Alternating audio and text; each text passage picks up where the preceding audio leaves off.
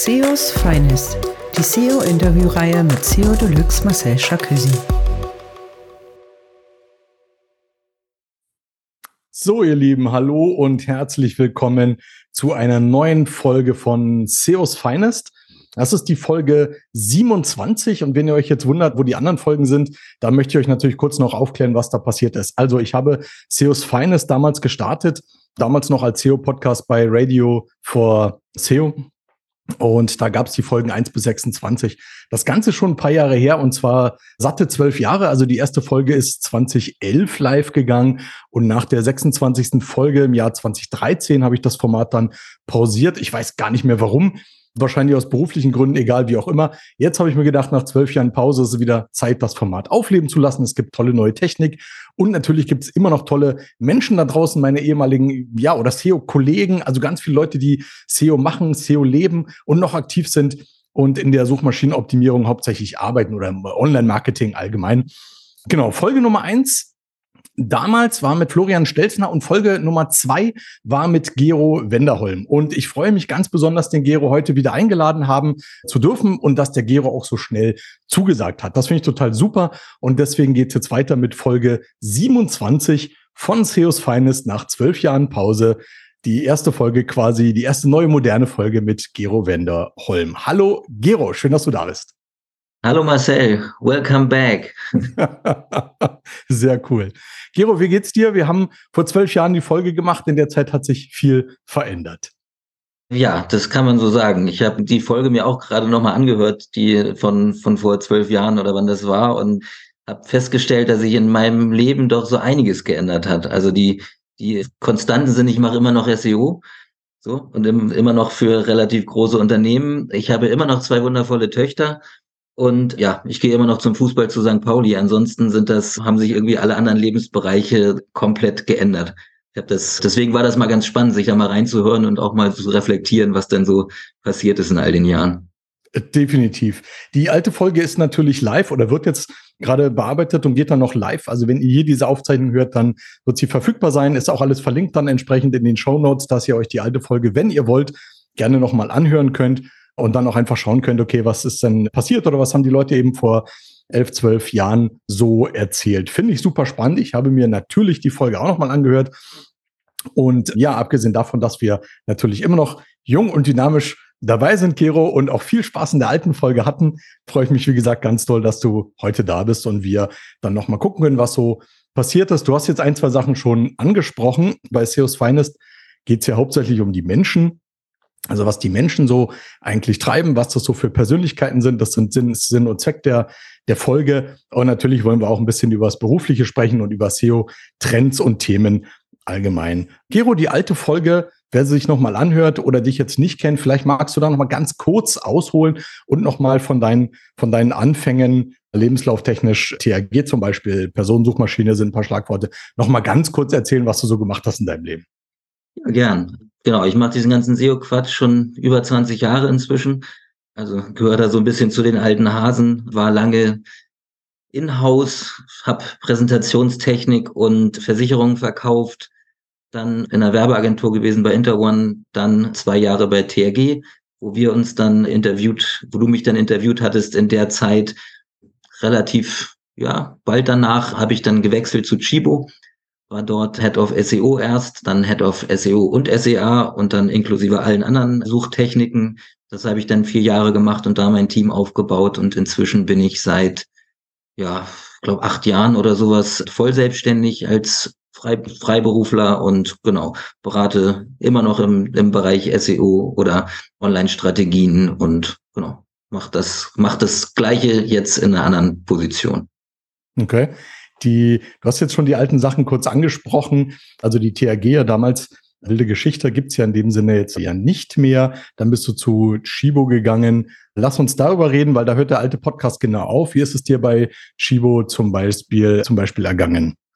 Also das, ich muss, ich kann, jetzt kann ich es ja so ein bisschen erzählen, dass irgendwie Head, Head of SEO klang total, bei Chibo klang total toll. Angefangen habe ich mit zwei Juniorinnen, die gerade mit ihrem Praktikum fertig waren und eigentlich im Prinzip, ja, so die einzige Möglichkeit für sie übernommen zu werden war, da gibt es irgendwie was Neues im SEO und dann machen sie jetzt irgendwie SEO.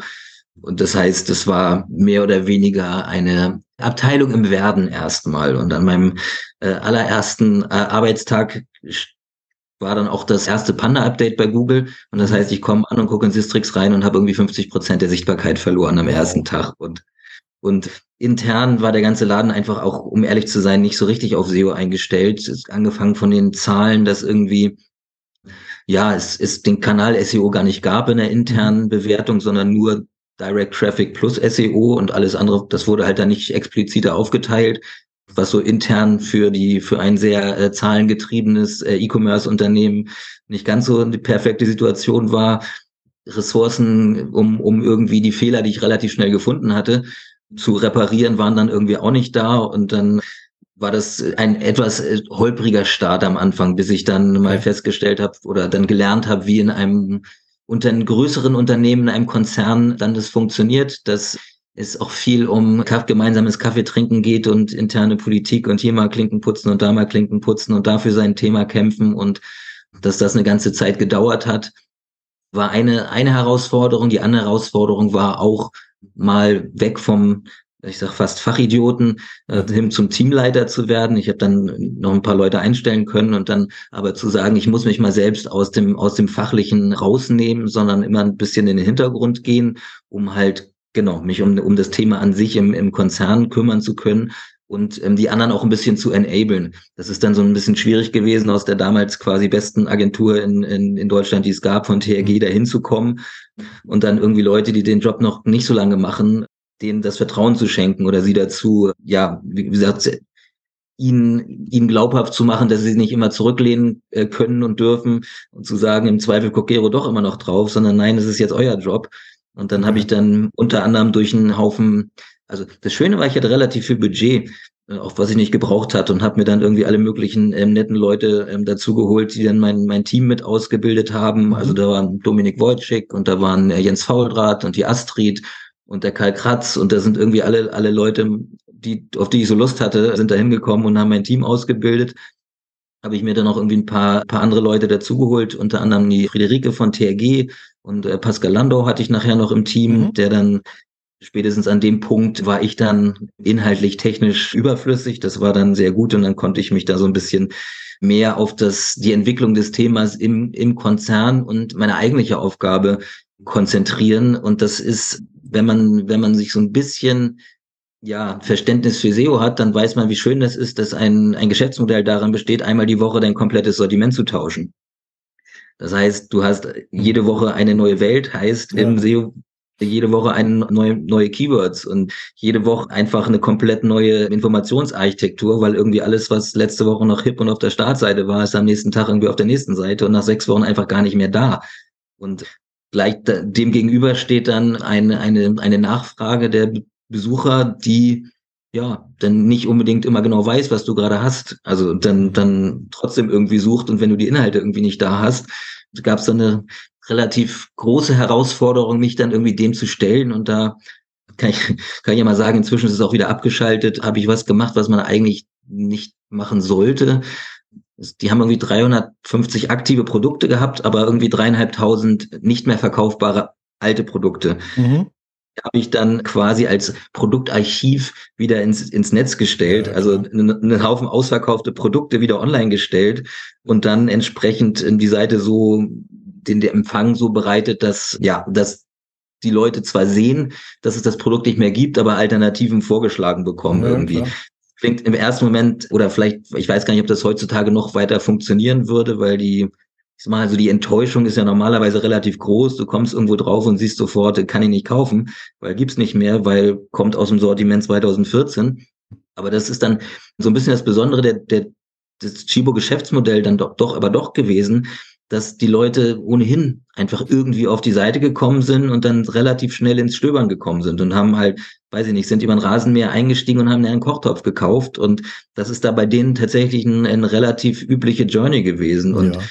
das hat unfassbar gut funktioniert, uralte Produkte wieder ins, ins Web zu stellen und hat, hat Conversion Rates gehabt wie manch anderer Shop über, in, insgesamt nicht mit aktiven Produkten. Und genau, das war dann so ein, eine der Möglichkeiten, auf dieses Wahnsinnsgeschäftsmodell zu reagieren.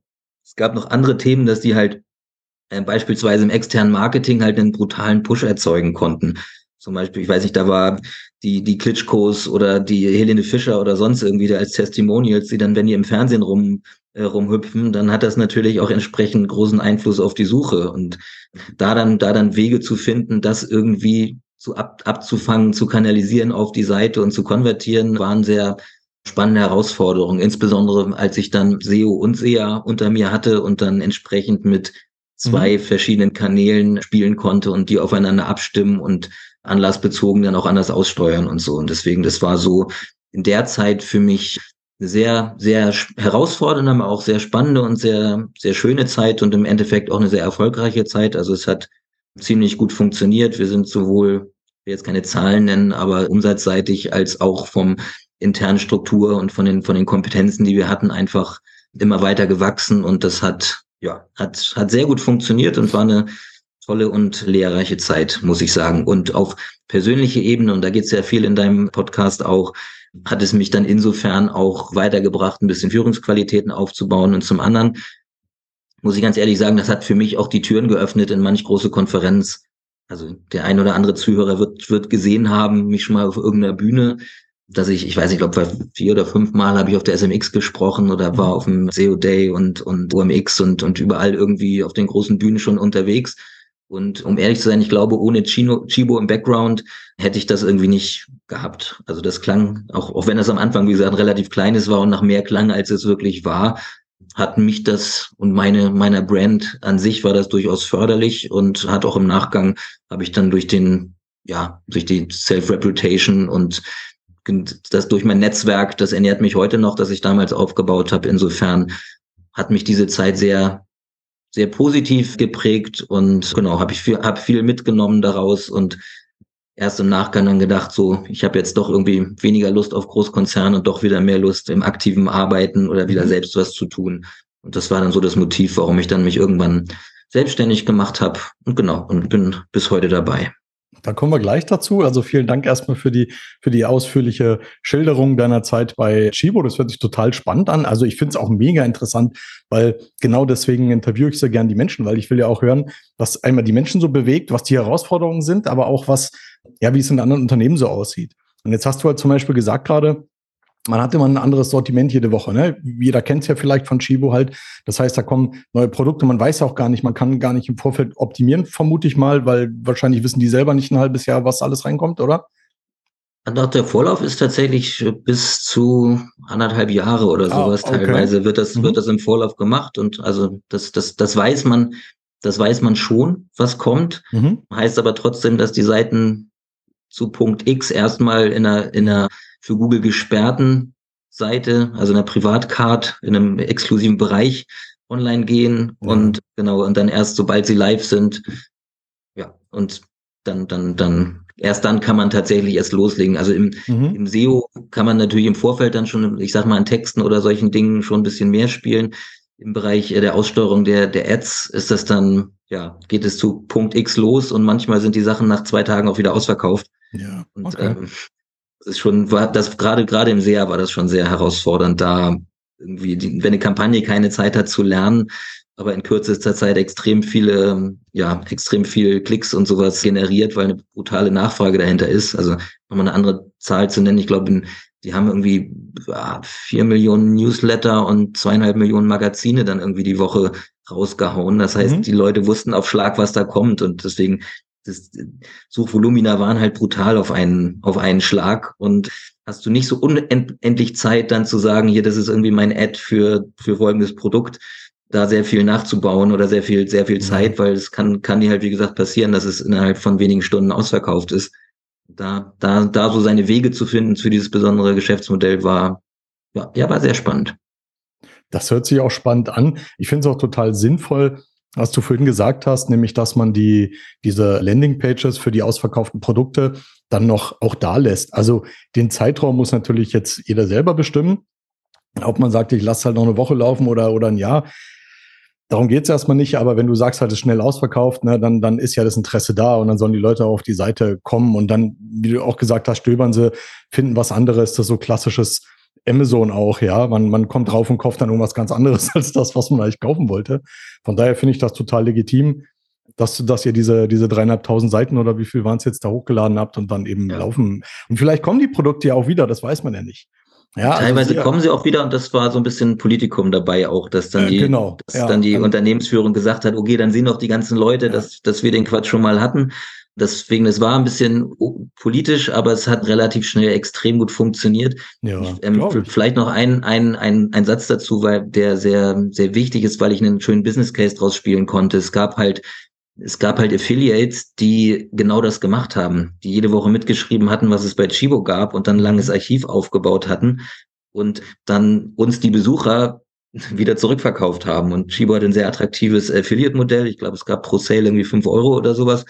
Und da, da bin ich irgendwann einmal zum Affiliate Manager hingerannt und habe dann mir die Zahlen mal geben lassen, ähm, als ich das dann rausgefunden hatte. Und dann war, ja, das war dann so, gut, das ist im sechs siebenstelligen Bereich bekommt er in Jahr Provision.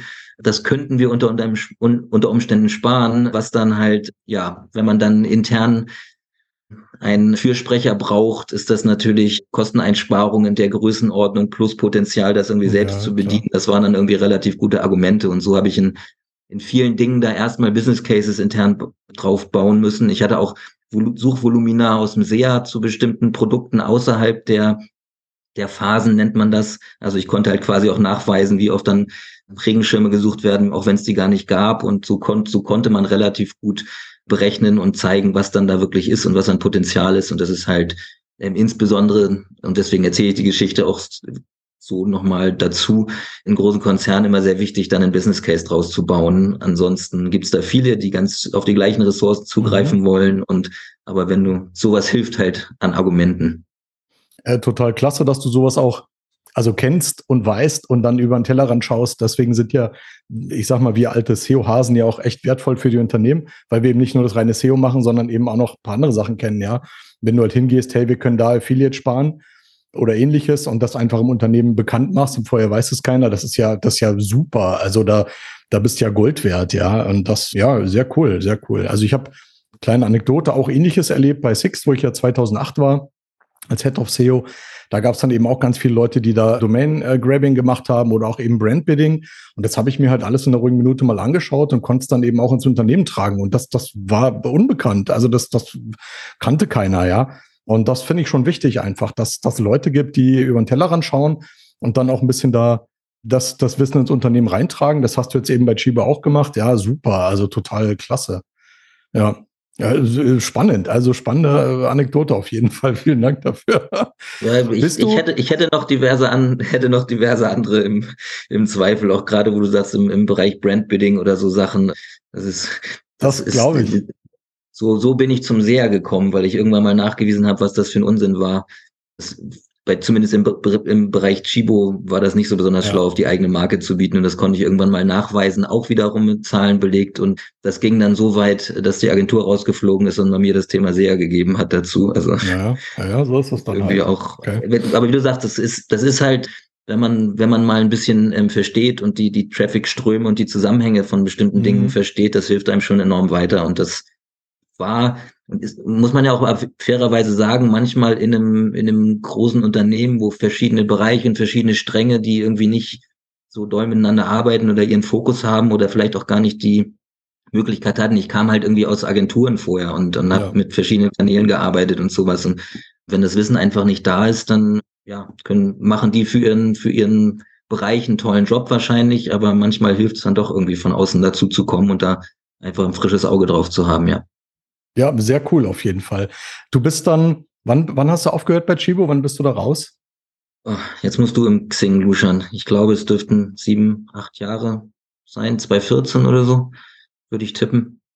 Ja, was ist mit deinem Team passiert? Hast du noch Kontakt zu den Menschen, keine Ahnung, zum, zum Pascal oder was ist während der Zeit einfach da passiert? Also das Team an sich, ich glaube, die Gloria ist die einzige, glaube ich, die noch da ist. genau, die haben, die Menschen haben alle ihren Weg gemacht. Genau, der Pascal ist dann ja irgendwie zu About mhm. You gegangen, hat sich da immer, immer weiter hochgearbeitet und kennt man ja irgendwie auch in der Szene. Also ich habe ihn noch als, als Jungspund quasi als technischen SEO haben können, bevor er einfach ja seinen Weg gemacht hat. Michael Fliedner, der ist der war bei dänischen Bettenlager, ist jetzt, glaube ich, bei Xing gelandet auch und so weiter. Also irgendwie, Anna hat sich selbstständig gemacht. Ich, also irgendwie sind bis auf, bis auf eine Kollegin ist, glaube ich, keine mehr bei Chibo. Ja, und es hat Thema SEO habe ich auch danach nicht mehr so besonders doll verfolgt, was ich gehört habe, dass sie wieder viel aufgelöst haben und immer mal mhm. wieder Phasen hatten, wo sie es nicht gemacht haben. Und wo ich immer noch sehr gern darauf verweise, ist den Sistrix-Graphen, da kann man sehr gut nachvollziehen, wann ich da war. Ja. Wie gesagt, nach dem ersten Panda-Update vom niedrigsten Punkt bis zum allerhöchsten Punkt und nachdem ich weg war, ging es dann wieder runter. Das Zeige ich immer mal gern zur Sichtbar ich weiß, Sichtbarkeit ist nicht alles, aber es ist irgendwie doch ein ganz lustiger Effekt, dass man genau ablesen kann, wann ich da war, zwischen der, der Zeit irgendwie die, die, Such, die Sichtbarkeit vervierfacht und danach ging es dann wieder bergab seitdem. Also.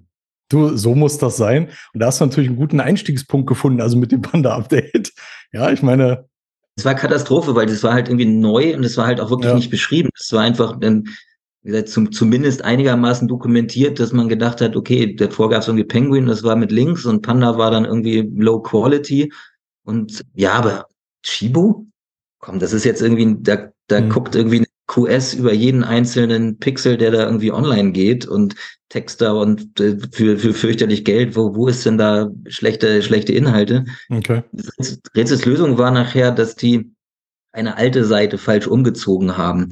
Mhm. Und ähm, da die keine richtigen Weiterleitungsziele finden konnten aufgrund dieses blöden Wechselsortiments, haben sie einfach gesagt, okay, alle alten URLs des Shops äh, machen wir mal einen Redirect auf die interne Seitensuche, die dann aber leider indexierbar war. Das heißt, irgendwie alle, alles, was dann irgendwie an externen, an alten Produkten irgendwie Links-Shares oder sonst irgendwie hatten, hat auf dem neuen System eine leere Suchergebnisseite ja, gebaut und schwupps waren zu, ich weiß nicht, glaube Zahlen mögen falsch sein, aber irgendwie zu 2000 aktiven Seiten gab es noch, gab es dann 40.000 leere Suchergebnisse und dann hat Google mhm. gesagt in Gänze, okay, vielleicht ist die Domain doch nicht so doll und habe ich ehrlich gesagt auch nicht damit gerechnet, dass so eine fette Brand wie Chibo ja da abgestraft werden konnte und genau das eine das eine Thema war das zu finden und das zweite Thema war das dann zu beheben und das hat echt eine ganze Zeit gedauert. Klar, glaube ich.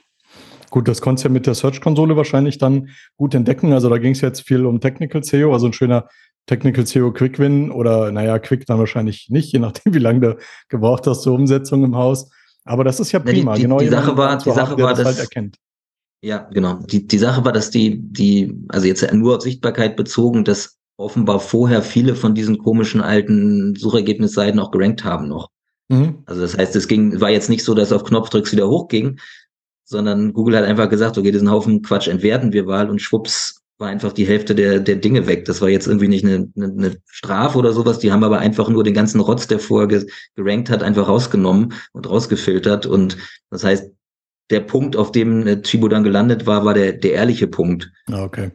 Wo sie hätten vorher sein müssen. Und dann, auch wenn man das relativ schnell gefunden hat, gab und abgestellt hatte, ging es ab dem Punkt wieder los. Also einen richtigen Quickwin gab es nicht, sondern es war eher so eine Konsolidierung, dass die irgendwie Jahre vorher zu hoch geflogen sind, einfach mit da, offenbar hat da die starke Brand dann geholfen, dass die so eine Art vollautomatisierte Mist, Mistseiten, Suchergebnisseiten einfach okay. en masse gerankt haben vorher. Also das war eher so das Thema, dass ich, ich habe auch gehofft, dass es schnell wieder hochgeht, aber nee, man musste ja. sich das dann alles ganz langsam erarbeiten. Also ja, es ändert sich ja auch alles. Ich meine, wir machen den Job ja nur relativ lange oder das ist ja jetzt einige Jahre her, wo du da auch da warst. Von daher äh, gibt es ja immer wieder neue Updates, kommen neue Seiten dann dazu, die dann als Konkurrent auftreten. Das ist ja völlig normal, dass da auch alles irgendwo im Schwimmen, sage ich jetzt mal, ist. Ja. Gero, lass uns von Chibo wegkommen. Wir wollen ja nicht zu viel über die Arbeit reden. Zweitens bekomme ich dann wieder Durst auf den Kaffee, wie der Berliner sagt. Ja, Durst. Das geht natürlich gar nicht. Aber da nochmal als letzte Frage. Hast du denn da viel Kaffee getrunken dann? Das auf jeden Fall. Genau. Also es musste, das, es gab nur ganz wenige Meetingräume und man hat sich in der Cafeteria getroffen. Also das war ganz normal. Also es gehörte nach jedem Mittagessen dazu, dass man noch einen Kaffee trinken gegangen ist zusammen. Und die Meetings haben im Wesentlichen in der Cafeteria stattgefunden und die war relativ groß und total cool mit eigenem Barista und so weiter. Habe ich auch mal einen Barista-Lehrgang gemacht und damit gearbeitet und Kaffeekompetenz und all so ein Kram. Also ich bin auch ausgebildeter Barista seit Chibo und habe in, in, der, in der Filiale gearbeitet und Kaffee verkauft, zwischendurch mal. Also die, das machen die echt gut, sich da, die, die Leute so an die eigene Marke und dann alles, alles mit Kaffeeduft oder die, die interne DNA heißt, glaube ich, Aroma oder sowas mit irgendwelchen Abkürzungen. Ich weiß nicht mehr, wofür das stand, aber okay. ja, Kaffee gehört da immer zum Geschäft. Jetzt hast du den Kaffee gerade angesprochen. Ich habe mir natürlich auch dein Instagram-Profil angeschaut und da gibt es halt ganz viele Kochbilder auch. Also du scheinst da ein begeisterter Koch zu sein oder scheinst da Spaß zu haben. So, so stellt sich auf den Bildern dar und das Ganze auch noch vegan? Ja, genau. Da muss musste ich beim, beim Rückblick auf die alte ähm, Sendung auch so ein bisschen lachen, dass ich den Job bei TRG bekommen habe, als ich irgendwie mit Thomas Promny und Christoph Bursek beim Schweinshaxe essen äh, im Bräuniger in Hamburg saß und mich mit denen da über, ja, über den Job unterhalten habe. Das war so mein Vorstellungsgespräch und dann dachte ich, okay, das könnte, das würde mir heutzutage nicht mehr passieren. Nee, ich glaube, ich bin ja seit auch sechs, sieben Jahren oder sowas ernähre ich mich rein pflanzlich mhm. und bin darüber auch durchs zum Kochen gekommen und genau habe lange lange die Leute nur mit äh, Instagram und Facebook Fotos irgendwie genervt von meinen Kochesskapaden und inzwischen geht das so weit, dass ich Kochkurse gebe. Cool. Also Jap japanisch-vegane Kochkurse. Gestern hatte ich zum Beispiel wieder einen. Genau, und da kochen dann irgendwie 16 Leute, jeder ein paar Gerichte und am Ende gibt's dann ein großes Buffet und genau, habe ich so als Nebenpassion für mich entdeckt, unter anderem. Das hört sich sehr cool an. Du bist ja noch in Hamburg oder du bist ja im, immer noch in Hamburg, das ist ja deine Homebase, oder? Ja. Also wenn ich mal in Hamburg bin, dann komme ich gerne mal auf einen Kochkurs vorbei. Das finde ich auch sehr spannend. Und da sieht man gleich, du hast dann eben neben SEO auch noch das zweite und dritte Standbein mit Kochkurs und Barista-Ausbildung. Ja, bist ja gut versorgt. Alles. Ich, äh, ich, ich habe ein Buch geschrieben. Insofern, ich baue diverse äh, Standbeine auf, ja. Sehr schön. Magst du uns über das Buch kurz was erzählen? Was ist denn das für ein Buch? Ja, okay. Es ist, na gut, eigentlich müsste ich da schon wieder einhaken. Was hat sich denn geändert? Als wir uns letztes Mal unterhalten haben, war ähm, Beziehungsstatus ähm, verheiratet und inzwischen ist Beziehungsstatus Dauersingle. Und über, über die Jahre habe ich relativ viel, ich sage mal, interessante Begegnungen gehabt, um es vorsichtig auszudrücken, dass ich, dass ich ein Buch darüber schreiben könnte. Und dann haben mich die Kolleginnen Lisa und Vanessa von Seocation ein bisschen überzeugt, überredet, das doch mal runterzuschreiben. Und dann habe ich da einen Roman darüber geschrieben, wo ich unter anderem einige diver chaotische Dating-Situationen wieder mit aufnehme und genau, bin inzwischen beim, beim dritten Teil und genau, falls, falls ein Verleger zuhört, ich suche noch einen Verlag dafür, aber bin fast fertig. Ansonsten, genau, aber das ist eines meiner nebenbei Projekte, die ich dann gerne mache. Ein weiteres, das wirst du auch entdeckt haben und hättest es bestimmt als nächstes angesprochen, ist das Laufen. Genau, das ist dann auch mit dem, mit dem Veganismus nämlich so ein bisschen zusammengekommen, dass ich ja. auf einmal mir das körperlich extrem gut tat und ich wesentlich fitter bin und wesentlich besser regenerieren konnte und sowas, dass ich inzwischen Marathons laufe. Und genau, deswegen, das hatte für mich viele, viele positive Merkmale, mein Leben, meine Ernährung umzustellen. Wenn wir das mal noch dann noch wieder einen kleinen Schritt ausholen oder einen Schritt zurückgehen muss. Das kam auch nicht so ganz von ungefähr. Hm. So Agenturzeit, ordentlich lange Tage, richtig viel gemacht. Das hat mich dann an, ans Rande des Burnouts gebracht und dann war das irgendwann mal der Punkt erreicht, so geht's irgendwie nicht weiter und dann angefangen von, ich gehe mal aus der Agentur raus zu Chibo, wo es dann ein bisschen ruhiger, familiärer zugeht, bis hin mhm. zu, ich ändere mal ein paar andere Dinge in meinem Leben, ernähre mich gesünder, mache mehr Sport und so Sachen. Das gehört so alles irgendwie zusammen in meiner Entwicklung und deswegen sind von den, von den vielen Dingen, die damals so waren, habe ich mich ein bisschen mehr von von, ich sag mal, Turbo-Karriere bis hin zu bisschen mehr Work-Life-Balance verschoben und mhm. mir einen, Modus gefunden, in dem ich den Job immer noch mit Spaß machen kann. Auf der anderen Seite aber immer noch ja Dinge für mich habe, die mich erfüllen, die mir Spaß haben, wo ich meinen Ausgleich habe und genau. Du hast mir vorher schon verraten, dass du sogar älter bist als ich. Das das ist dann wissen wir ja, dass es auch immer nicht so ganz unwichtig ist, auch mal Zeiten zu haben, wo man auch auf sich achtet. Ja, ja, klar. Ich finde das ja eine positive Entwicklung. Also, wenn jetzt Leute nach zehn Jahren einfach nochmal wieder sieht oder wieder hört und merkt, Mensch, keine Ahnung, die sind jetzt vielleicht schon alt und grau und gebrechlich. Ja, und bei dir ist ja genau andersrum. Ist doch toll. Also wenn du sagst, ich mache mehr Sport, ernähre mich gesünder, ich achte auf die Work-Life-Balance mehr, das ist ja genau die Entwicklung, die man auch haben sollte, dass man sich einfach positiv weiterentwickelt. Also so sehe ich das. Und das ist so ein Klasse. Geht's dir gut mit dem, mit dem Laufen? Du hast ja schon gesagt. Trotzdem frage ich nochmal nach. Geht's dir gut mit dem, mit der veganen Ernährung und, und mit dem Laufen? Oder sagst du, nee, irgendwie ist da, gibt ein Defizit? Nee, das ist tatsächlich komplette Gegenteil. Also ich, das war vorher, ich habe nie, ich habe so immer Fußball gespielt, aber Laufen oder so ausdauernd Laufen, das war irgendwie nicht so mein Ding und das mhm. war, das kam, das kam irgendwie zusammen. Ich habe irgendwie gemerkt, dass es, ja, dass es einfach besser funktioniert. Also ich wäre irgendwie, glaube ich, nicht so zum Laufen gekommen, wenn es nicht mit der, mit der Ernährung so gewesen wäre. Also jetzt, ich, ich, ich bin jetzt bisher nur Marathon gelaufen und kein Ultra-Dings, Alpentrail, was auch immer. Ah, okay. Und deswegen kann ich nicht sagen, ob es da irgendwie Defizite gibt, aber so, naja, für einen, für einen Marathon reicht's noch, sag okay. ich mal. Und, und eigentlich merke ich von dem, von dem Pensum, das ich jetzt machen kann, oder auch vielleicht zu manchen anderen Leuten, die ich irgendwie sehe, brauche ich relativ wenig Regenerationszeiten immer.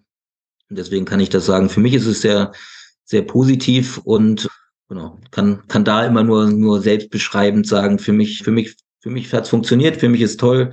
Bin aber ansonsten, außer dass ich die Leute mit meinem Essen nerve und inzwischen über Kochkurse versuche dazu, da für das Thema zu begeistern, Mhm. Wer mich kennt, bin ich jetzt nicht so der, der irgendwie groß durch die Gegend rennt und irgendwie den Zeigefinger hebt und den, den Leuten ihr Schnitzel aus dem, aus dem Mund reißt oder ihnen ja. nicht mehr mit ihnen redet, weil sie irgendwie gerade den, eine Milch in ihren Cappuccino schütten oder so. Okay. Ja, vor allem, du hast ja selber mal ja auch Fleisch gegessen. Das hat ja dann so diesen Status, so wie Ex-Raucher, sage ich jetzt mal. Ne? Also das muss man halt tolerieren und gut ist halt, dann passt halt irgendwie. Ich bin ein großer ja, Ramen-Fan. Also wenn du bin früher beim ja? Also, sorry, sorry, ich bin, bin, bin früher mit meinem Chibo-Team beim Veggie Day immer Döner essen gegangen, weil ich immer nicht satt geworden bin beim. Ja, dann. Genau, so, so war es dann. Du bist großer Rahmen-Fan. Ich bin großer Rahmen-Fan, also von daher auch zum Thema Essen und weil du auch sagst, asiatisch. Also das, äh, ich liebe es. Also da kommen wir zusammen. Das ist super, Gero. Ja, genau. Für Rezepttipps folgen Sie mir auf Instagram. Ich verlinke auf jeden Fall alles. Das machen wir dann noch. Also gerne auch, wenn du was hast, so, so private Sachen, auch wie zum Beispiel das Buch.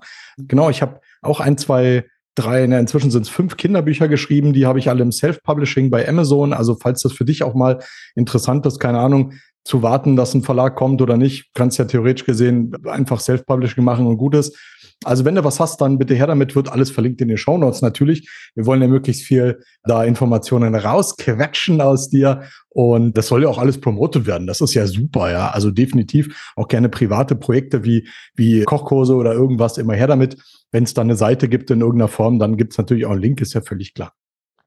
Hero, Thema Voice Search habe ich hier noch auf dem Zettel. Ich habe so ein bisschen mitbekommen bei LinkedIn, dass du dich mit dem Thema Voice Search beschäftigt hast was 2017 was gepostet, 2019. Ist das so ein aktuelles Thema oder ist das jetzt nur ein Zufall, dass ich das entdeckt habe in deinen Fokus-Nachrichten? Das ist äh, bestimmt kein Zufall, dass du das entdeckt hast. Ich habe da, als das jetzt aufkam vor vier, fünf Jahren, fünf Jahren, würde ich eher sagen ungefähr, habe ich das durchaus schon als ein Fokusthema gesehen und akzeptiert und habe durchaus auch versucht, mir dann eine sowohl einen Namen als auch eine Expertise aufzubauen. Also ich habe da war auf, auf vielen Konferenzen habe ich dafür was gesagt und zumindest so das Gefühl gehabt oder auch wenn andere mal Anfragen hatten zum Thema Voice, dann bin ich immer sehr gerne empfohlen worden. Mhm. Das ist, um ehrlich zu sein, so ein bisschen, bisschen eingeschlafen wieder. Also ich gibt immer, immer mal wieder ein Unternehmen, das da Interesse, Interesse dran hat und dann mache ich mit denen irgendwie einen Workshop oder helfe denen dabei, irgendwie an, äh, Anknüpfungspunkte zu finden, hat ja, hat für mich, hat für mich mehrere Gründe. Zum einen fehlte schon immer so die Zahlenwelt dahinter. Also irgendwie, wenn, wenn in der Search-Konsole kein Voice-Traffic ausgewiesen wird, dann mhm. existiert der Traffic nicht. So ähnlich vergleichbar mit Discover oder sowas.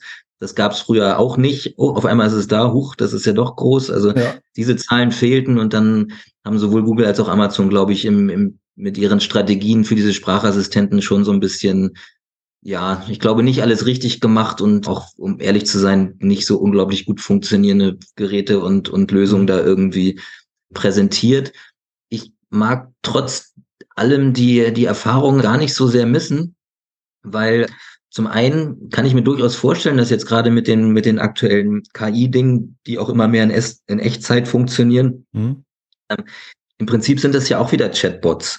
Also sind, sind, sind viele, stellst, stellst du eine Frage und kriegst halt irgendwie eine Antwort. Und im Prinzip ist das, was eigentlich der, der Google Assistant beispielsweise oder Alexa können sollte, das ist das, was jetzt ChatGPT und so macht. So, und deswegen während dann bin ich auch ziemlich sicher, dass da im Hintergrund bei einigen, in einigen Teilen wieder ähnliche Systeme arbeiten. Und eine Sache, die ich nämlich in der Zeit gemacht habe, war halt rauszufinden, okay, wie wird man denn eigentlich diese Antwort, wenn die dann ja. vorgelesen wird, ja, die dann erzählt wird, die einem die Alexa antwortet. Oder wenn ich auf irgendeiner Seite lande, wie werden denn wenn jetzt dann nur bestimmte Anbieter gelistet werden oder bestimmte Produkte, wo, wo, wo zieht Google oder wo zieht Amazon, wo ziehen die ihre Quellen her? Und mit dem ganzen, ja, mit, mit den Dingen habe ich mich über vier Jahre sehr intensiv be beschäftigt, habe Tests drüber gemacht und selbst wenn das jetzt in der, ich sag mal, in der SEO-Branche nicht so unglaublich groß geworden ist oder mhm. gehypt worden ist und man mich mich da auch gerne bestimmt für belächelt hat, weil ich das noch, glaube ich, länger verteidigt hat, habe als manche andere Leute, die das immer schon als, als Hype gesehen haben, habe ich dadurch, glaube ich, eine ganze Menge äh, mitgenommen. Wenn jetzt hier, weiß ich nicht, SGI oder irgendwie sowas kommt, wo dann irgendwie mhm. auch bis auf den Direktanzeigblock auch andere Elemente da reinkommen, dann kann ich mir relativ gut ja herleiten, wie, wie denn diese die Module dazukommen und die, die, an, die, wie in welcher Logik die Anbieter gelistet werden, weil ich mich damit halt sehr lange beschäftigt habe. Und ja. da wird jetzt irgendwie Klar. in der Kürze der Zeit auch Google nicht das Rad neu erfunden haben, sondern gesagt haben, okay, wir haben doch hier quasi unser Assistenzsystem, bis auf dass wir jetzt dann eine, eine KI in, in Echtzeit quasi antworten lassen, ist alle andere Logik, die dahinter steht, ist im Prinzip was ähnliches. Zumindest kommt es mir sehr, sehr, sehr bekannt vor. Mhm. Und deswegen hoffe ich, dass mir da ja, vielleicht sogar ein kleiner, durch das Voice Search jetzt einen, einen kleinen Wissensvorsprung oder zumindest einen Verständnisvorsprung habe, was jetzt genau die, die, die neuen KI-Suchen angeht. Finde ich total legitim und klasse, weil andererseits, äh, man weiß ja auch gar nicht, welcher Trend dann wirklich was Großes wird oder nicht. Ja, wenn du dich jetzt mit Voice Search beschäftigst, und das, das hebt einfach nicht ab. Das kann ja tausend andere Gründe haben. Also ich weiß noch damals Google Plus, ja, alle haben sich auf Google Plus gestürzt, ja, der Twitter-Killer und dann äh, war das ein totaler Flop und dann verschwindet sowas in der Schublade. Das weiß man aber vorher nicht und deswegen ist ja auch immer gut, wenn man sich mit allem so beschäftigt, sich mal alles anguckt und das ist so ein großes Manko, was ich halt und da werde ich nicht müde. Ich glaube, das habe ich in der alten Sendung auch schon gesagt, in Folge eins oder zwei. Was mich heute immer noch nervt, ist einfach, dass, dass so viele SEO machen, also gerade junge Leute, aber eben einfach nicht über den Tellerrand schauen. Also die, die, die wissen einfach nicht, was links und rechts noch gibt oder passiert oder diese Zusammenhänge. Und finde ich gut, dass du dir das dann anschaust, ja, und da vielleicht die Verknüpfung dann auch mit den AI-Tools dann herstellen kannst, wieso denn nicht? Es ist auf jeden Fall nicht nicht verschwendet oder nicht vergeudet, die Zeit auf gar keinen Fall, ja. Also das ist ja schon spannend. Ähm, nee, sehe ich, ich, seh ich auch so. Das war vom, genau, das war, das, das war, sagst du komplett richtig, sich mal auch mal ein neues Thema, das einen, einen halt in, total interessiert hat. Ich fand das halt in der, in der Theorie immer auch immer noch unglaublich spannend oder in, in so der Grund, im Grundansatz. Und das ist Thema, Thema Voice öffnet halt auch ganz vielen Menschen erst überhaupt den Weg ins Internet. Ob das jetzt nun klassisch SEO ist oder kein SEO ist und ob jetzt irgendwie für den einen ist jetzt Amazon SEO ist auch wieder kein SEO und weiß ich nicht was, nur weil die Plattform irgendwie ein bisschen anders heißt oder ein bisschen anders funktioniert und ein bisschen anders aussieht. Gibt's da, finde ich das manchmal auch ein bisschen schade, dass manche Leute so eine direkt komplette ablehnende Sicht dazu drauf haben oder sich dann teilweise da auch sogar versuchen so ein bisschen über dich zu stellen, dass du das irgendwie dich dafür interessierst und das zu machen und ja, das und so so sehe ich das auch bei bei manchen neuen Themen. Ich habe auch, glaube ich, in einer alten Folge gesagt, dass ich eigentlich relativ konservativ bin, was neue Entwicklungen angeht und manchmal auch nicht den den heißesten Scheiß gleich irgendwie mitmache. In dem Fall fand ich das Thema einfach super spannend. Also für mich war das auch schon so der erste Ansatzpunkt in, in, in Richtung KI. Zumindest habe ich in meinem Empfinden gedacht, das könnte so ein bisschen in die Richtung gehen, dass da irgendwann der Assistent irgendwie mhm. quasi eine, eine schlaue Antwort da irgendwie gibt. weiß nicht, ob du das recherchieren konntest. Ich habe den Quatsch mal studiert. Also Künstli äh, allgemeine Informatik mit Schwerpunkt künstliche Intelligenz. Und das war dann für mich dann so ja. mal, ach, jetzt kommt, jetzt kommt endlich mal was, mein, mein Thema, das irgendwie schon damals mein Lieblingsthema war, was mein Studienschwerpunkt war. Und okay, das hängt irgendwo im Hintergrund am Algo, aber das ist eigentlich so ein bisschen unspannend, weil da kann man nicht so unglaublich viel, also außer dass man versteht, wie das mhm. vielleicht funktioniert, kann man nicht so viel einwirken. War das an der Stelle halt mal so für mich so der erste, genau, vielleicht erste Preview auf, auf das Thema, wie ein System funktionieren kann, das quasi als, als eine Antwortmaschine, also Sprung von der Suchmaschine zur Antwortmaschine und dahinter irgendeine Art von Intelligenz oder mhm. zumindest einem, einem lernenden System hängt. Und jetzt, genau, im Prinzip schneidet man jetzt nur die Sprachschnittstelle davon ab und hat, im, hat, hat wieder was relativ ähnliches. Und ich bin sehr gespannt, ob das in die Richtung geht und finde, freue freu mich da, die Entwicklung weiter zu beobachten, ja. Wir kommen natürlich um das Thema nicht drum rum. Wir sind Ende 2023. Die KI-Tools sind ja in aller Munde. Du hast jetzt auch das schon gerade angesprochen. Ich habe gesehen, du hast auch einen KI-Test bei, bei LinkedIn gemacht, in dem du halt automatisiert einfach mal Sachen eingestellt hast. Ich habe es aber nur ganz am Rande mitbekommen. Magst du uns da kurz mal was drüber erzählen? Was war da deine Intention zum Beispiel? Eigentlich, um ehrlich zu sein, war das so ein ja, aus einer, aus, aus einer Laune heraus. Mir war irgendwie zu viel, ein bisschen zu viel KI und irgendwie alle, zu, zu viel in alle Richtungen. Das kann jetzt irgendwie alles. Ich glaube, ich kam relativ vom SEO Day und irgendwie in jedem zweiten Vortrag wurde das so verkauft. Das äh, macht irgendwie deine komplette Arbeit und es macht irgendwie, macht einfach alles für dich und komm immer wieder zu dem Punkt, auch mal ein bisschen zu reflektieren, ein bisschen über den Tellerrand gucken, die Sachen richtig zu sortieren und einzuordnen ja, das Thema kann irgendwie nicht alles. Es kann in bestimmten Bereichen ein Effektivitätsgewinn sein. Und ich wollte einfach nur mal auf eine richtig stumpf, doofe Art zeigen. Ich nehme jetzt irgendwie ein Profi-Tool mal, äh, kaufe mir das mal für einen Monat und lass einfach das Ding mal machen und habe dann einfach ja von mit verschiedenen Ansätzen Dinge gepostet von einfach mal alle alle alle Features, die dieses Tool hatte, mal ausprobiert. So einmal einmal mhm. so ein Ideenfinder und dann kam ein sehr persönliches Zitat von, aber das war, glaube ich, drei oder vier Jahre alt.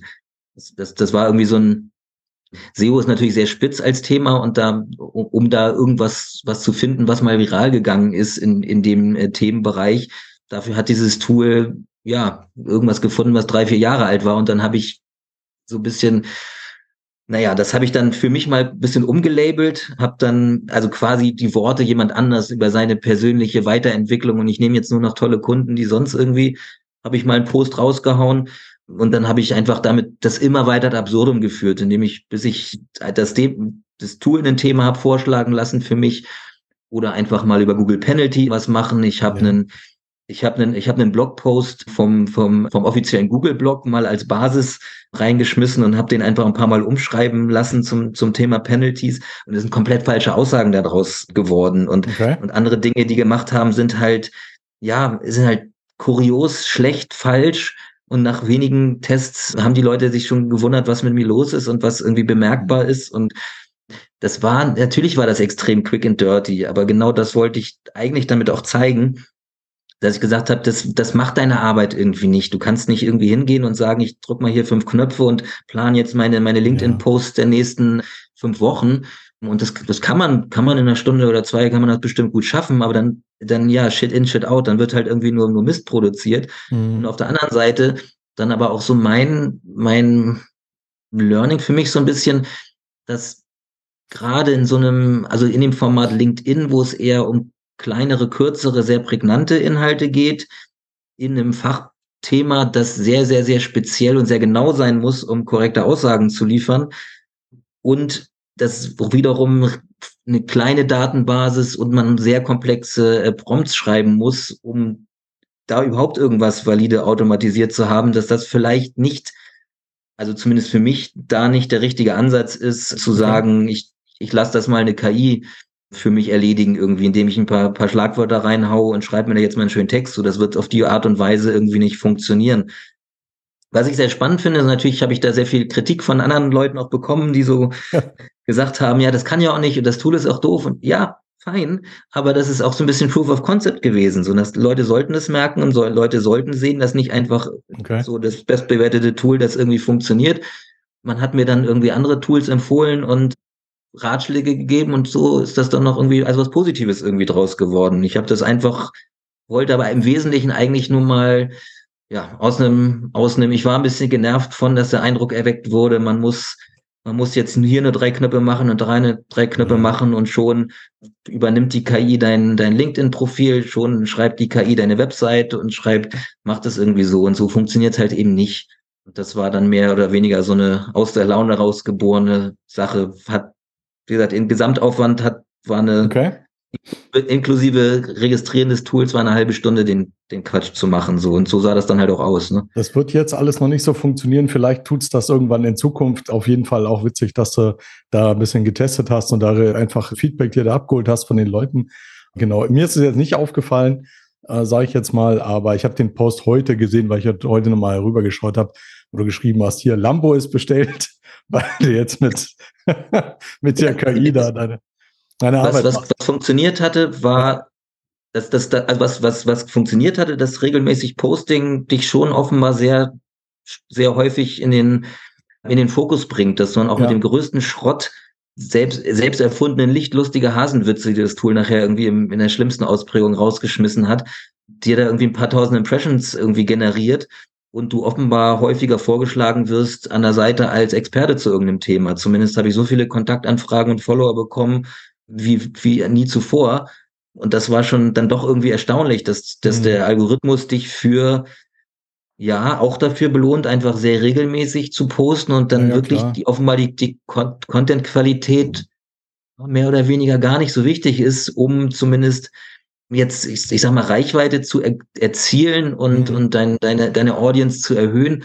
Wie wertig und wie wertvoll die jetzt ist, das mag ich jetzt wenig zu, nicht, nicht einzuschätzen. Also ob das jetzt irgendwie der, die richtige Strategie ist, das möchte ich überhaupt gar nicht empfehlen. Aber für, so, für sowas sind solche Tests aber dann irgendwie auch ganz schön. Einfach mal zu gucken, ja. dann, dann, dann, dann game ich mal ein bisschen mit dem, mit dem LinkedIn-Algo ein bisschen rum und was passiert denn eigentlich mal, was, wenn ich da irgendwie zweimal am Tag irgendwelche, irgendwelche Meldungen raushau zu den, mit unterschiedlichen Qualitäten und dann einfach mal anguck, was das für, für Reaktionen erzeugt. Mhm. Und das, wie gesagt, mit ja, einem, klar. mit einem einfach quick and dirty Geschichte. Und das, ich finde, diese, diese Art und Weise, mit, mit, mit Techniken umzugehen, das, das ist uns SEOs so ein bisschen eigen irgendwie. Immer lieber ausprobieren, als zu, nur zu lesen und zu philosophieren, einfach Dinge anwenden und im Zweifel auf die Schnauze fallen. Und ich hoffe, ich habe mir meinen Namen jetzt nicht zu doll verbrannt damit, dass ich irgendwie ja. zwischendurch, zwischendurch den, das ja, was habe ich empfohlen? Dass eine verbrannte Domain,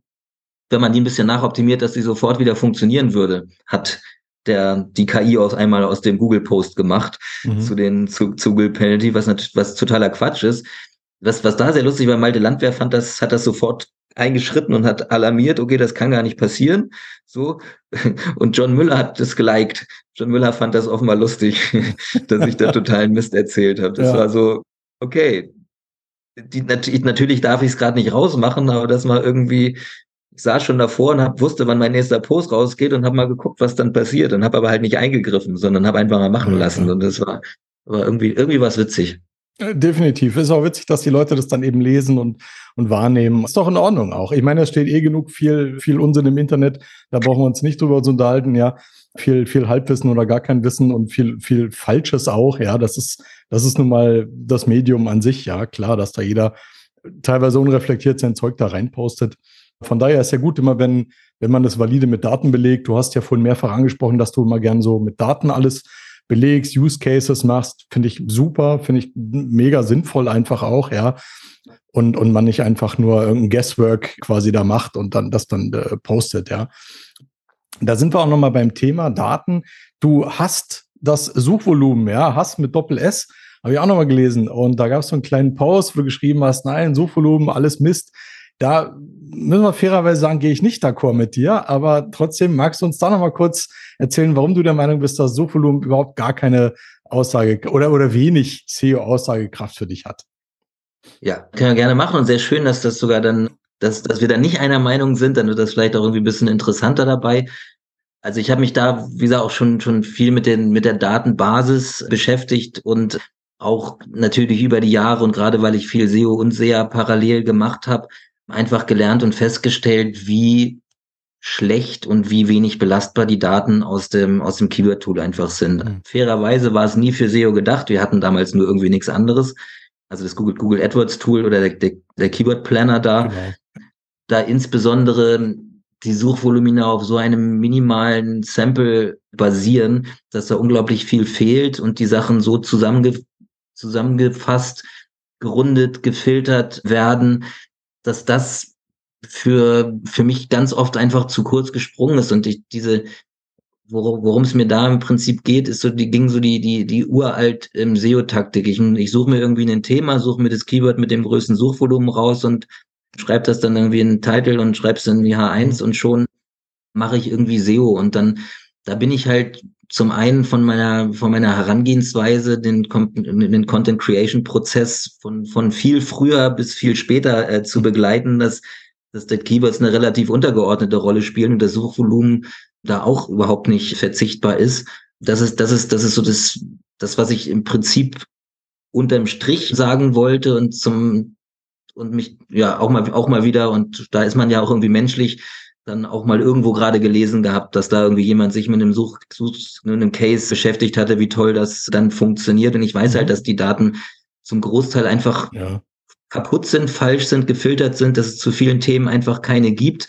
Das heißt, und, und ich, warne einfach nur davor, elementare Business-Entscheidungen nur aufgrund von irgendwelchen Tool-Suchvolumina zu treffen, die im Zweifel einfach nicht stimmen und ich da irgendwie Lücken drin habe und es andere Möglichkeiten gibt, andere Begriffe, Begrifflichkeiten, Themen zu finden und insbesondere, wenn man jetzt damit irgendwie sich versucht, einen, einen, einen Business Case aufzubauen, indem ich sage, okay, angenommene Suchvolumina XY mal Position so und so, die ich erreichen kann, angenommenen ROI, was auch immer und damit könnte ich dann mhm. irgendwas machen. Das ist für mich schon fast kriminell, das, das zu exorzieren, weil das muss im, es muss eigentlich sehr, sehr falsch sein. Auf der anderen Seite, und da, da finde ich das aber trotzdem legitim zu sagen, ich nutze es zur Recherche und zum, zumindest zu einer groben Bewertung dazu, ja. wenn ich mein Hirn nicht ausschalte dabei. Oder auch das habe ich dann in den Kommentaren dann irgendwann mal gesagt, wenn ich, wenn ich die benutzen kann, um mein Business Case irgendwie durchzubringen, wenn da wieder irgendein Chef kommt und sagt, du, ich du willst Ressourcen von der IT haben und du musst mir irgendwas nennen, dann ist es im Zweifel das Einzige, was ich habe, mit dem ich irgendwie rechnen und kalkulieren kann, sofern ich nicht irgendwie Anzeigen geschaltet habe und echte Suchvolumina habe. Mhm. Was wiederum meistens die bessere Taktik ist, zu bestimmten Themen da, da AdWords zu schalten und die Zahlen da drin sind wesentlich stimmiger als das, was im, im Keyword-Tool rauskommt. Und genau, ich habe da, glaube ich, vier, fünf Punkte, kann man gerne auf LinkedIn bei mir nochmal nachlesen, gesagt, wo ich dann gesagt habe, das finde ich finde ich nicht toll und begegnet mir immer wieder und es, es nervt mich da so ein bisschen gegen anzureden oder ein bisschen gegen anzuargumentieren. Ohne es komplett zu falsifizieren, möchte ich mhm. einfach die Leute einfach die, auf die nächste Ebene im, im, im Prozess bringen. Einfach zu sagen, ich muss doch, bevor du dich mit irgendwelchen Suchvolumina, du weißt nicht, wer da sucht, du weißt nicht, warum der sucht, du weißt nicht, in welchem Kontext der sucht, du weißt nicht, zu welcher Journey dieses Keyword gehört. Und wenn du diese Information beispielsweise gar nicht hast, wenn du dich damit gar nicht beschäftigst, sondern einfach so, ich gehe einfach nach irgendeiner komischen Zahl, die auf einer richtig, richtig brutal schlechten Datenbasis beruht. Und dann ist das unter Umständen vielleicht nicht die richtige Herangehensweise. Und zum anderen noch Nebeneffekt dabei, ähm, wenn alle dieses Tool oder, oder Tools, die darauf aufsetzen, nutzen, dann ja, herzlichen Glückwunsch. Dann macht ihr genau alle das und arbeitet mit denselben, auf dieselben Begriffe und macht, ja, macht was, was eigentlich für SEA gedacht war, Google möchte, dass alle auf die gleichen Keywords Anzeigen ja. schalten, aber im SEO ist das nicht zwingend richtig, dass alle auf die gleichen Begriffe optimieren und das mal und da auch mal ein bisschen zu polarisieren mit solchen Aussagen, so ich hasse das und ich finde das einfach komplett schlecht und ich lehne das komplett ab. Da stehe ich ein Stück weit zu, das auch so, so zu sehen. Und genau, der, der, der Hintergrund, da musste ich jetzt ein bisschen ausholen, ist, ist einfach versuchen, die Leute einfach ein Stückchen weiterzubringen und sich dann in dem Fall nicht nur auf bloße Zahlen zu verlassen, sondern einfach ein bisschen weiterzugehen oder im Zweifel auch andere, andere Quellen heranzuziehen. Ich habe vielleicht nochmal ein, ein Beispiel, das hast du vielleicht auch in den Kommentaren gelesen. Ich habe ja in, in der Zeit, wo ich mich mit diesem Thema Sprachassistenten oder sowas auch immer beschäftigt hat, habe ich einfach mal mir so einen eigenen Chatbot oder einen eigenen, eigenen Google Action gebaut, die Themen, die über das Thema Veganismus Fragen beantworten mhm. konnte und habe dann mal geguckt, was dann in, in was die Leute meinen, äh, meinen Bot dann fragen und habe das verglichen mit Zahlen, Daten, Fragen, die ich aus, aus Tools rauskriege. Also mhm. zum einen aus dem, aus dem Keyword Planner, mhm. die Themen, die da genannt werden, als auch aus irgendwelchen W-Fragen-Tools. Ich habe mir dann, ich habe mein, mein, mein Bot quasi vorher trainiert mit diversen ja, Fragestellungen zum Thema Veganismus mit den, mit den gängigen SEO-Tools. So, hab, hab dann mit viel, mit viel Mühe auch mhm. Antworten dazu getextet. Heute ChatGPT hätte ich gerne gehabt. Da mal schnell eine Antwort zu haben, wäre sehr, sehr hilfreich gewesen. Aber ich habe sehr viel Arbeit da reingesteckt für glaube, drei, 400 verschiedene Fragen zu 70 bis 80 verschiedenen Intents, die ich identifiziert habe, der ja. Nutzer.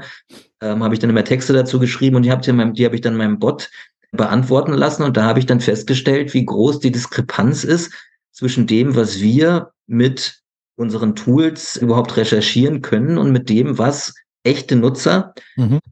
in dem Teil wirklich mein, mein Bot, äh, mein, genau, mein Chatbot da gefragt haben, weil was man vielleicht oder vielleicht nicht jeder weiß, wenn man so eine so ein Alexa Skill oder eine Google Action hat, man kann im Hintergrund alles mitlesen. Man weiß genau, was gefragt wurde und man kann es auch statistisch auswerten. Das heißt, man kann irgendwie sehen, welche Frage wie oft gestellt wurde, in welcher Häufigkeit, in welcher Reihenfolge und so weiter. Und das habe ich dann einfach mal gegeneinander gehalten.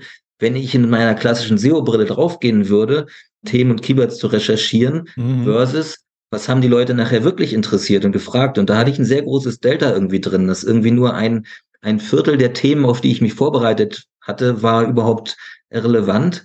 Und irgendwie mehr als auf der anderen Seite, mehr als die Hälfte dieser Fragen, die dann reinkamen, haben sind, hätte ich niemals finden können mit SEO-Tools. Mhm, okay, also mit wirklich, mit wirklich, ja, weil die mit wahrscheinlich wenig Suchvolumen haben oder einzelne Fragen sind, die dann natürlich so in den Tools gar nicht auftauchen. Ich habe sehr, ich habe sehr viel darüber gelernt, weil also ich hatte verschiedene Muster. Genau, wen es interessiert, wir können auch. Ich bin Deutschlands erfolglosester YouTuber. Ich habe irgendwie, aber ne, ich habe den Case mal ausgewertet und habe ein Video darüber gemacht, wen es interessiert auf meinem Channel. Ich glaube, ich habe 20 Follower. Da, was ja, zum Beispiel rausgekommen ist, explodiert das, Gero, ist ja schon klar, ne? Ja. ähm, das war aber was da zum Beispiel rausgekommen ist, dass teilweise Fragen, manche Fragen waren zu aktuell. Die hm, konnten okay. natürlich noch keine Datenbasis haben. Die ja. sind noch da gar nicht reingelaufen, weil alles, was Suggest oder sonst irgendwie Keyword auslost, muss alt sein, muss eine Historie hatten. Und da war zum Thema Veganismus, ist der neue Burger bei Burger King wirklich vegan? Oder woraus mhm. ist das Patty oder sonst irgendwie so Sachen? So, das war halt, oh, aber eigentlich spannend zu wissen und schön, dass man früh an diese, an diesen Intent, an diese Informationen, an dieses Nutzerbedürfnis rankommt. Okay. Da gab es auch Dinge, wo, wo die Begrifflichkeiten einfach umgekehrt ausgetauscht, die Fragen indirekt gestellt wurden. So nach dem Motto, womit ersetze ich Milchschaum oder weiß ich nicht was. Da ist weder vegan noch Veganismus noch Pflanzen noch irgendwie mhm. Zeugs drin. Also es gab einfach ganz viele andere Möglichkeiten, sich auszudrücken, andere Begriffe zu verwenden, die aber im Prinzip das Gleiche sagen, auf das ich mich vorbereitet habe. Trotzdem ist der, ist der Bot nicht angesprungen und würde auch ein normaler Content Creation Prozess würde nicht an diese Themen irgendwie rankommen. Teilweise war es zu longtailig natürlich, teilweise war es ja. aktuell, teilweise als andere Begriffe gemacht, teilweise wurde einfach nur negative ins Negative gefragt und so weiter und so weiter. Und so habe ich irgendwie in meinem wiederum mal was testen, mal was auszuprobieren, mhm. wie viel kann ich, kann ich User Intent mit Hilfe eines, eines Sprachroboters da herausfinden, habe ich mhm. sehr viel gelernt auch darüber, über okay. Nutzungsverhalten, über Themen und auch vielleicht dadurch auch mal so ein bisschen kritischer über den Wert, alle die gleichen Tools zu benutzen, alle die gleichen Themen zu benutzen. Und ich habe ich hab mit meinem Tool, habe ich aktuellere Themen gefunden. Ich habe neue Themen recherchieren können. Ich hätte dahinter sogar die Möglichkeit, man kann, man kann seinen eigenen Skill per, per Webhook an den, an den eigenen Server anbinden. Mhm. Ich könnte das theoretisch 100 Prozent automatisiert auswerten und dann zu sagen, okay, zum Beispiel, ich schicke an meine Redaktion, ja, am Montag so, das sind die Fragen von gestern, die, die keiner, die nicht beant die meine, mein Wissensschatz äh, nicht beantworten konnte oder irgendwie sowas. Und schon haben die neue okay. Inspiration, über was sie irgendwie reden können. Ich kann statistisch aufbereiten, eine echte FAQ bauen, die sich ständig beispielsweise automatisiert oder dann wirklich die aktuellsten Fragen, vielleicht zu einem bestimmten Produkt mhm. automatisch auswerten und, und neue Themenlücken finden und so weiter. Ich kann da echt tatsächlich äh, relativ viel und relativ viel automatisierbar daraus kriegen, wenn man das halt nur ein bisschen wieder versteht und ein bisschen weiterdenkt. Und jetzt im Gegensatz zu einer normalen Webanalyse, jemand kommt auf deine FAQ-Seite, mhm. wenn du cool bist, kriegst du die Scrolltiefe so ein bisschen mit, aber das ist dann irgendwie auch schon fast alles. Und in dem habe ich quasi intent genau Ich kann, ich kann fra auf, auf Fragenebene oder auf unterschiedlichen Bedürfnisebene habe ich echte, echte Nutzerzahlen und okay. kann da echt sehr viel, sehr viel draus machen, was ich in, als Ansatz ähm, extrem spannend finde und auch wiederum auch wieder eine der, der Abfallprodukte meiner, meiner ähm, Voice Search Eskapaden irgendwie dabei, sich mit sowas mal einfach noch mehr zu beschäftigen, weil das ist, das ist halt, ja, mal eine, mal eine andere Art und mal eine andere Art, aber aber wenn dann, ein, wenn dann eine, eine schöne Brand ist, das irgendwie regelmäßig mal auswertet, kann, wird da ziemlich viel Informationen drin sein, die man sonst vielleicht auch nicht kriegt, wo der, wo jetzt die, manchmal ist es auch die Leute haben jetzt nicht Lust für jeden Scheiß, hätte ich was gesagt, den zum Hörer zu greifen und die Hotline anzurufen. Oder die Hotline darf aus Datenschutzgründen nicht sagen, statistisch auswerten oder nur maximal relativ grob auswerten, welche Themen angefragt werden, dürfen aber nicht so nicht so granular sagen, was da wirklich gefragt wurde. Ja. Dings. Das, und das könnte man, äh, kann man, kann man da halt äh, machen. So, man kann, kann, die, die, wenn die Leute nicht da anrufen, dann stellen sie auch die doofen Fragen. Das sind aber im Zweifel die wichtigen Fragen. So, der, Gero, zwei Sachen, die mir da durch den Kopf gehen. Jetzt muss man natürlich schon ein bisschen aufpassen. Es gibt ja diesen Spruch, wer viel misst, misst viel Mist. Also das heißt, wenn ich natürlich jetzt jede Suchanfrage oder jede jede Anfrage da auswerte und die dann vielleicht sogar, keine Ahnung, ins Content-Team automatisiert gebe und sage, ihr schreibt jetzt einen Artikel, womit ersetze ich den Milchschaum jetzt, das Beispiel, was du genannt hast. Und dann hast du aber, und da sind wir beim, beim Thema Suchvolumen, dann suchen das aber zwei Leute im Monat. Dann lohnt sich vielleicht der Aufwand nicht. Du hast natürlich diese Vollständigkeit, das finde ich, finde ich sinnvoll. Also bei großen Brands, die vielleicht auch nicht weiterkommen, in ihrem Keyword-Set oder mit ihrer Traffic und Reichweite, die dann eben sagen, hey, wir haben vielleicht noch Potenziale, die noch nicht genutzt sind. Da finde ich total cool. Aber für mich gerade persönlich ist so ein Mittelding irgendwo, ja. Also zwischen, ja, hier, ist, hier ist noch eine Liste an mit 500 Themen. Mach mal, liebe Redaktion, und uns gehen die Themen aus. Irgendwo, irgendwo in der Mitte findet sich das, meiner Meinung nach. Ja, wobei, in dem Fall habe ich ja auch Suchvolumina, aber echte. 100% korrekte Suchvolumina. Nicht, nicht die da im Web existieren, also die globalen, aber zumindest die von meinen Nutzern, die kann ich ja auswerten. Und heißt jetzt nicht, dass irgendwie jede, jede stumpfe Frage, die da reinkommt, muss ich jetzt zwingend auch einen neuen Artikel drüber schreiben, aber die, die zu der, ohne zu weit ausholen zu sollen, der, mein, mein Grundansatz ist auch schon irgendwie schon vor, vor Jahren, habe ich auch im SEO auch mal drüber erzählt, ich das für sehr wichtig halte, so eine eigene, eigene Wissensdatenbank über sag mal zum Beispiel Servicefragen oder sowas mhm. an dich und dein Unternehmen vernünftig ja. verteckt aufzubauen, dass das halt irgendwie du auch einen Haufen Bots äh, dran bauen kannst. Das Schöne an diesen Systemen, die sind halt irgendwie auch quasi plattformunabhängig. Da kannst du einen Skype hinterhängen, da kannst du einen Messenger hinterhängen, da kannst du einen Alexa hinterhängen und mit wenigen Knopfdrucken kannst du da quasi eine, eine Datenbasis mhm. erheben und die könntest du aber dann zum Beispiel auch mit deinem Online-Content knüpfen und will nicht falsch verstanden, dass irgendwie jede neue Idee da reinkommt, jetzt man sofort was Neues drüber schreiben muss. Aber wenn man, wie gesagt, hinter jedem einzelnen Thema auch eine Zahl hat,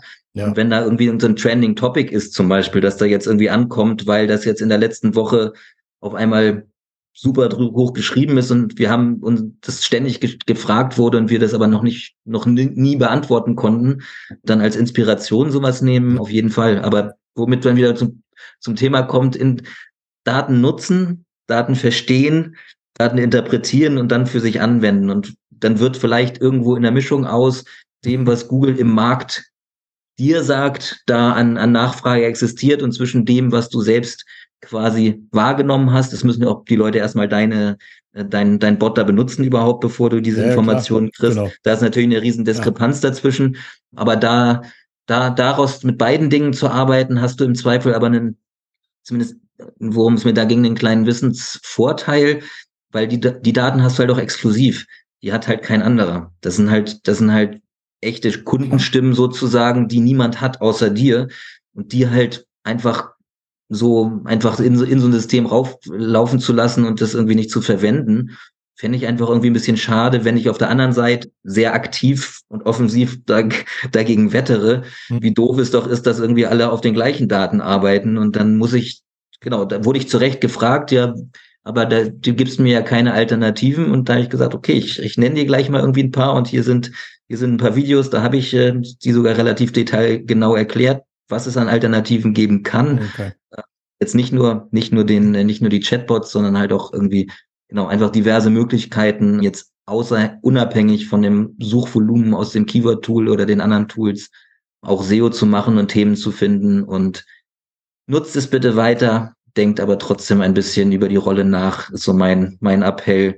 Suchvolumen und hohes Suchvolumen ist einfach nicht alles und darauf, darauf stütze ich keine wichtigen Business-Entscheidungen. Alles prima und genau richtig, verstehe ich und macht auch total Sinn, wie du das sagst. Diese internen Daten sind immer super wichtig, genau wie man die interne Suche von den Webseiten ja auch da entsprechend auswertet und schaut, was suchen die User auf meiner Seite, alles gut. Gero, wir nähern uns ein bisschen dem, dem Ende der Folge weil ja, ich möchte natürlich auch zeitlich das gleiche Format halten. Deswegen habe ich noch zwei spannende Fragen zum Abschluss. Und zwar, wenn du einen Zauberstab hättest und könntest eine Sache in deiner Vergangenheit ändern damit, welche würde das sein? Oh, das ist eine sehr, eine sehr, sehr gute Frage. Ich überlege kurz meinen Zauberstab, um, um Zeit zu gewinnen.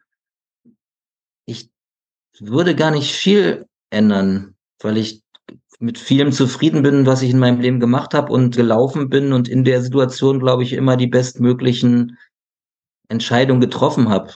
Klar, muss man nicht anfangen zu rauchen oder irgendwie saufen und nicht die eine oder andere Entscheidung war irgendwie nicht so unglaublich glücklich oder richtig, aber bin eher nicht so der Typ, der zu sehr in der Vergangenheit hängt und sagt, ich muss jetzt, ich möchte jetzt unbedingt genau diesen einen Punkt ändern, dann wäre mein Leben viel besser gelaufen, sondern stell, stell mich eher relativ oft und häufig auf äh, bestimmte Situationen ein und versuche halt sehr regelmäßig auch zu reflektieren, ob ich immer noch auf dem richtigen Weg bin. Und deswegen wüsste ich jetzt irgendwie nicht genau, würde, fällt mir gerade gar nichts Konkretes dazu ein. Ich finde es aber auch gar nicht schlimm, dass mir nichts einfällt. Alles gut, nein. Das ist auf jeden Fall eine sehr gute Antwort. Und von daher, wenn es für dich passt, das ist doch total wichtig. Alles, alles richtig gemacht dann. Und meine letzte Frage an dich ist quasi, was hast du noch vor? In den nächsten Jahren? Was hast du noch auf deiner To-Do-List? Was willst du auf jeden Fall noch machen oder erleben? Also in den nächsten Jahren, wir fangen mal sehr kurzfristig an. Ich habe mich ja so kurzfristig bei dir jetzt auch äh, auf deine Anfrage antwortet, weil ich demnächst gleich in Urlaub fahre. Also nächste Woche geht's für mich nach Asien und da erfülle ich mir erstmal einen Lauf Läufertraum. Ich Toll. werde durch die Tempelanlagen von Angkor Wat laufen, einen Halbmarathon zum Sonnenaufgang durch ein Weltwunder klingt für mich so als Kulisse wow gar nicht so schlecht. Außerdem besuche ich eine, eine, Freundin in Japan, da lerne ich dann endlich mal, wie man richtig kocht, äh, das Japanisch und besuche unter anderem auch den Mariano von den, von den Serienjunkies in, in Thailand auf dem Weg. Thailand, Deswegen, das sind so meine, meine kurzfristigen Ziele, die ich irgendwie gerade habe. Und ansonsten, ich muss, muss dir, glaube ich, schon wieder eine unbefriedigende Antwort darauf geben, dass ich gelernt habe in meinem Leben nicht zu viele Erwartungen und Ziele zu haben, sondern mehr in dem Moment zu gucken, was draus ist. Wenn ich, wenn ich wählen könnte, dann äh, bleibe ich lange gesund und fit und auch in meinem Umfeld äh, bleiben das und ich kann meinen Beruf weiter aus, ausführen in der Art und Weise. Und genau, es kommen, durch dich kommen ja auch jetzt ganz viele tolle neue Kunden, die mich jetzt zum ersten Mal kennenlernen und merken, ach, ja, der ist ja richtig schlauer Typ, habe ich demnächst wieder ganz viele tolle Anfragen. Deswegen danke dir dafür, dass du meine Zukunft mitsicherst. Du, sehr, sehr gerne. Das war ein tolles Schlusswort. Also ich sage an dieser Stelle vielen lieben Dank, Gero Wenderholm, dass du dir die Zeit genommen hast und uns hier nochmal mit deinen, ja, mit der Vergangenheit, aber auch Zukunft, mit coolen Insights einfach ein bisschen versorgt hast, aus deinem Leben erzählt hast. Hört sich alles sehr spannend an. Ich habe mich sehr gefreut, nach zwölf Jahren diese zweite Sendung mit dir zu machen. Vielleicht machen wir irgendwann nochmal die dritte. Äh, wer weiß das schon. Und ich hoffe, ihr hattet Spaß da draußen. Das war Folge Nummer 27 von SEOs Finest, der Podcast. Genau, das war's an dieser Stelle. Mein Name ist Marcel Chakösi, SEO Deluxe. Ich verabschiede mich und ja, gebe natürlich wie immer dem Gero dann noch das Schlusswort. Ja, das Schlusswort ist, in Hamburg sagt man Tschüss. Ich glaube, damit schließt sich der Kreis. Was ähnliches habe ich, glaube ich, vor 13 Jahren auch gesagt. Und genau. Seid lieb zueinander, habt einen schönen Tag und verbringt mehr Zeit mit euren Kindern. In diesem Sinne, ciao.